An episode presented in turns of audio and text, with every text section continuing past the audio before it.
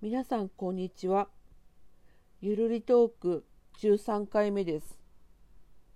おしゃべりや雑談が苦手な私の練習のこの番組。今日は声と字は出すけど顔は出さない話をしたいと思います。その前に母の話をしたいと思います。母が脊柱管狭窄症になって整形外科にリハビリに通ってるんです通ってるんですけどなかなか良くならなくて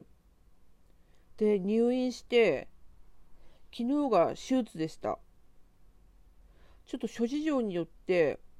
私は手術のに立ち会ってないので手術前後の母の様子はわからないんですけどおととい一人でお見舞いに行きました。初めて行った病院なので病院自体は知ってるんですけど中に入ったのが初めてだったのでめちゃくちゃ緊張してでエレベーターの中ではなんか怖くなって動悸がしてきました。私が病気になる前にあの友達のお見舞いでまあ、いろんな大きな病院何か所かお見舞いに行ったことあるんですけどその時は緊張や動機はなく普通に行けました。このことを訪韓さんあの訪問看護ですねに話すとやっぱり今はその活動量や刺激が少ないので緊張や動機があったんでしょうねと言われました。いやでも聞く耳を持たないって罪ですよ。あの母は力仕事をしてたんですけどその仕事が決まった時に腰痛めるけんやめときって何度も言いました。でももう他に求人ないけんって、まあ、聞き入れず、まあ、力仕事してたんですけどその結果、まあ、脊柱管狭窄症になって仕事もできなくなって辞めて手術までなりました。だから今回のことで少しは聞く耳を持ってくれるといいんだけどなって思ってます。はい。えちょっと前置きが長くなりました。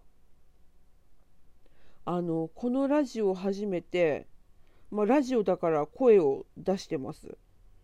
変な声だし、まあ、恥ずかしいんですけどでも一人語りは結構楽しいですね。あのズームってあるじゃないですか。オンライン会議っていうのかな。あの遠くの人ともつながれて便利で私も参加させていただいたことがあるんですけど最近私はもしかしたら Zoom が苦手かもしれないって思うようになってきましてはい。あのツイキャスキャスと違ってこう閉鎖された空間でで相手の顔顔を出してる方は相手の顔が見えますしこの相手との距離感がすごいなんか近いそんな気がして緊張するんですよね。でそのまあ相手の顔は見えますが私は顔は一切出しません。はいあのまあ、ブログやツイッターとかでもそうなんですけど、まあ、スタンプをつけたりしてもそれでも出しません。もう恥ずかしすぎます。はい、あと誰が見てるかわからないですからね。でまたちょっと声の話に戻るんですけどもうコンプレックスがありまくりでだからその Zoom での声出しは最近ようやくできるようになってきました。はい、あと最近あの字直筆の字もネットに出すことを始めました。書写をしてて、まあ、多くても100文字程度なんですですけどだし毎日必ず毎日しないといけないってわけでもないので、まあ、取り組みやすいですね。であのノートに書いてツイッターに上げてます。でも字も下手で、ま、恥ずかしいんですけど、まあ、これも味がある字かなと思ってあげてます。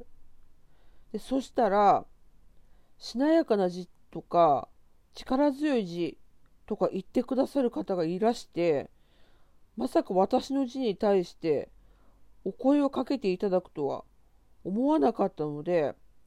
まあ、びっくりしましたし嬉しかったですね。でこのラジオや、まあ、ブログやツイッターをしていることはリア友には一切言ってないんですけど恥ずかしくてですねはいでもし声を